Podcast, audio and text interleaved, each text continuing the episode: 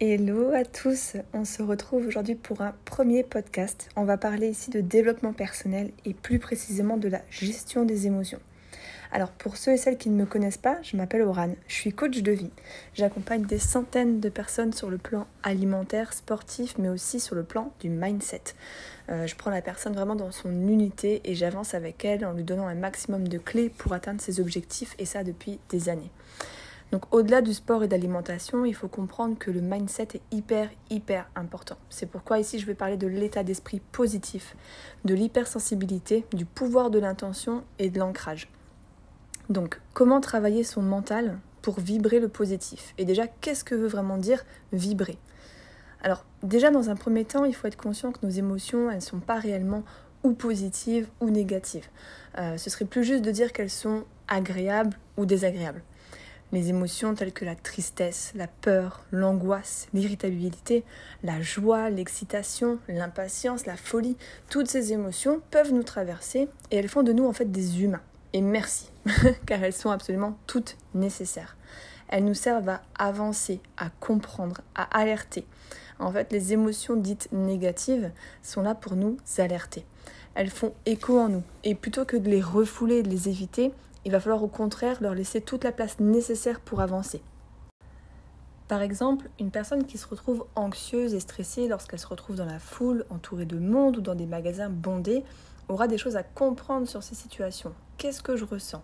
Est-ce que je me sens oppressée, perdue? Est-ce que je perds le contrôle? Mon cœur il s'emballe, je suis pas sereine. Qu'est-ce qui résonne en fait en moi dans ce moment-là? Peut-être que plus jeune, j'ai pas eu ma place au sein de ma famille, euh, ou au contraire, peut-être que j'ai été trop couvée par ma mère et ou par mon père. Et donc le contact avec d'autres personnes est compliqué. Peut-être aussi qu'il y a eu de nombreuses moqueries à l'école, au collège, et que personne m'a écouté lorsque je me retrouvais en détresse. Bref, une phobie, une peur, il faut comprendre qu'une émotion désagréable va forcément résonner quelque chose en moi, quelque chose à travailler. On prend un exemple, un autre, une personne très négative avec elle-même, qui ne s'estime pas, qui ne s'aime pas, qui va toujours se rabaisser par rapport aux autres, sa famille, ses frères et sœurs, ses amis, même des personnes inconnues qui vont travailler dans le même milieu qu'elle ou qui entreprennent les mêmes objectifs, cette personne mettra toujours les autres sur un étage supérieur. Pourquoi? Bah parce qu'au fond, en fait, c'est très facile de valoriser les autres, de se placer indirectement en position de victime, car justement, en fait, cette personne reproduit les schémas qu'on lui a appris plus petit, plus petite. Euh, pas ou peu de valorisation de la part de ses parents, pareil au niveau scolaire, euh, pas d'encouragement, sans arrêt rectifier sur ce qu'elle fait ou sur ce qu'elle dit, euh, parce que c'est pas assez bien aux yeux de la personne en face. Donc voilà, peu de compliments, peu de mérite, bref, toutes ces choses qui font que l'enfant grandit avec un sentiment de toujours devoir prouver que ce qu'il ne fait n'est jamais assez bien, que les autres font mieux. On ne reconnaît pas ses efforts et ses réussites. Et bien cette personne-là va se trouver plus tard à être finalement, elle, bienveillante avec les autres, à vouloir toujours faire les choses bien, du mieux qu'elle peut, à se remettre en question sur absolument tout, même des choses très banales qui ne demanderaient aucune réflexion en temps normal, mais elle n'a tellement pas confiance en elle que tout devient incertain, que l'approbation des autres seulement lui donnera confiance en ce qu'elle fait. Je prends un tout dernier exemple, tout bête, d'une personne en fait très joyeuse, tu vois, c'est le matin, une nouvelle journée commence, elle prend son petit déj, boit son café, elle a le sourire, elle est motivée d'aller travailler, et justement elle arrive au travail et là ses collègues ils tirent la tête, euh, ils se plaignent du patron qui a fait des siennes ce matin, des clients désagréables qu'ils ont eu à l'ouverture, euh, et cette personne-là toute pimpante et joyeuse qui arrive, elle prend ça en paf, pleine face, et bien soudainement elle va rentrer dans cette énergie négative et elle commence finalement sa journée de travail dans un bad mood, tu vois, mauvaise ambiance, lourde, ça la pèse. Et eh bien qu'est-ce qui se passe en réalité? Elle a été atteinte par l'énergie des autres, influencée par les paroles de ses collègues. Bien souvent, c'est le cas des personnes hypersensibles. Euh, prendre et absorber les énergies environnantes, qu'elles soient positives ou négatives, elle prend tout. Et en fait, ce sont bien souvent aussi des personnes entières, qui ne font pas dans la demi-mesure, qui sont honnêtes, bienveillantes, qui prennent les choses à cœur, qui ont l'intention de toujours bien faire et qui aiment les environnements positifs.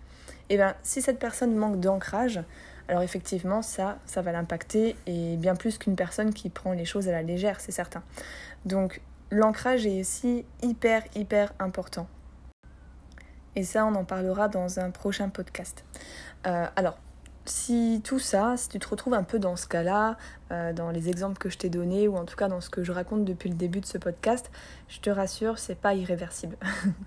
Chaque chose peut être travaillée et rectifiée. Il suffit en fait juste de vouloir et d'avoir le courage aussi d'affronter en fait ces ressentis désagréables, d'essayer de les comprendre et d'avancer sur un chemin différent, faire tomber les murs, faire tomber en fait tes croyances limitantes. Et ça, ça demande vraiment un effort.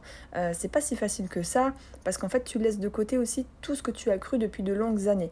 Mais si tu acceptes de faire ce chemin-là, honnêtement, il t'attendra que du positif. Donc concrètement, comment travailler un mindset positif? C'est là où je vais commencer à te donner des clés. Donc déjà de 1, ce que je propose toujours, c'est matérialiser ses pensées écrire sur papier ce qui va dans ta vie et qu'est-ce qui ne va pas dans ta vie. Qu'est-ce qui ne me convient plus ou qui ne me convient pas? Qu'est-ce que j'aimerais changer? Le fait de matérialiser permet de faire le point de façon plus réelle, plus précise. On a devant les yeux deux colonnes qui se remplissent petit à petit et qui permettent de réfléchir sur notre présent.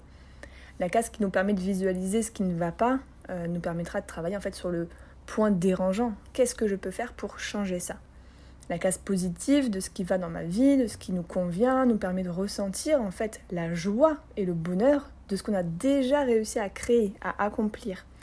Donc cette première clé, elle permet vraiment de faire le point, de relativiser et de travailler en fait ce qui nous dérange pour que ça fasse plus partie de notre vie justement. La deuxième clé que je peux partager avec toi, ce serait vraiment d'accepter et de laisser en fait toute la place possible à tes émotions désagréables on l'a compris, hein, elles nous servent à quelque chose, ces émotions-là. Donc, je ressens du stress face à cette situation, ok, j'accepte. Il y a forcément quelque chose à comprendre et si je cherche bien, je vais vite savoir qu'est-ce qui me dérange vraiment. Donc, je ne refoule pas, j'assume, j'accepte, j'accueille et je laisse venir. La troisième clé, selon moi, ce serait vraiment de travailler les choses qui augmentent notre fréquence. Alors, oui, tout est énergie. Et si tu t'intéresses au développement personnel, je pense que tu sais de quoi je parle. Une personne négative qui se plaint sans cesse, qui ne voit rien de gratifiant ou de positif dans sa vie, qui subit, va être une énergie dite basse, de basse fréquence. Alors qu'au contraire, une personne positive, joyeuse, amoureuse, humble, euh, va développer une énergie de haute fréquence. Elle remplit sa vie d'opportunités, de joie, d'amour, de gratitude et elle va le partager avec les autres. C'est aussi souvent les personnes en fait qu'on appelle des êtres de lumière ou des rayons de soleil ou une personne solaire. Donc Pratiquer la gratitude, c'est-à-dire remercier de ce que nous avons, être reconnaissant, ressentir la joie de ce que nous avons, l'amour en chaque chose permet d'élever sa fréquence. Euh, tout comme pratiquer en fait la méditation de façon régulière, qu'elle soit de façon libre ou guidée, parce que tu as plusieurs manières de méditer. Honnêtement, je ne fais que des méditations guidées.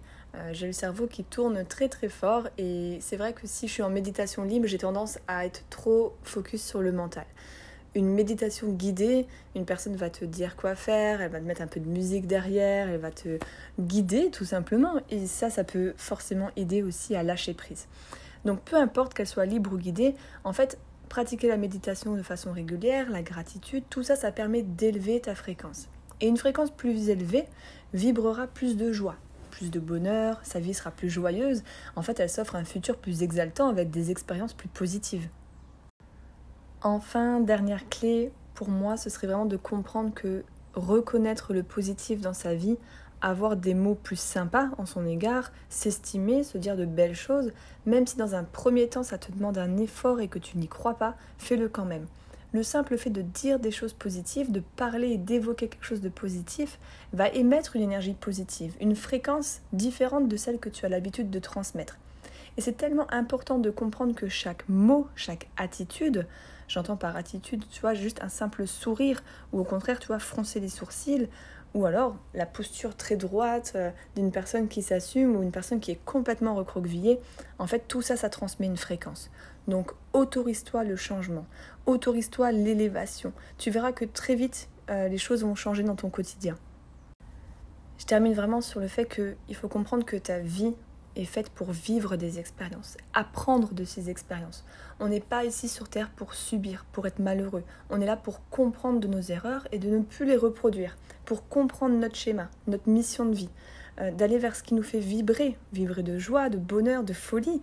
Les obstacles qu'en fait que tu rencontres dans ta vie ne sont là uniquement pour te faire réagir, pour avancer sur ton chemin, pour que tu arrêtes de reproduire tes anciens schémas qui ne t'appartiennent pas. Alors fonce, vis, dis oui dans ta vie. Permets-toi de vivre différemment, de penser différemment, de vivre ton propre combat, d'avancer sur ton chemin, de ressentir la joie et l'amour et de ne rien regretter.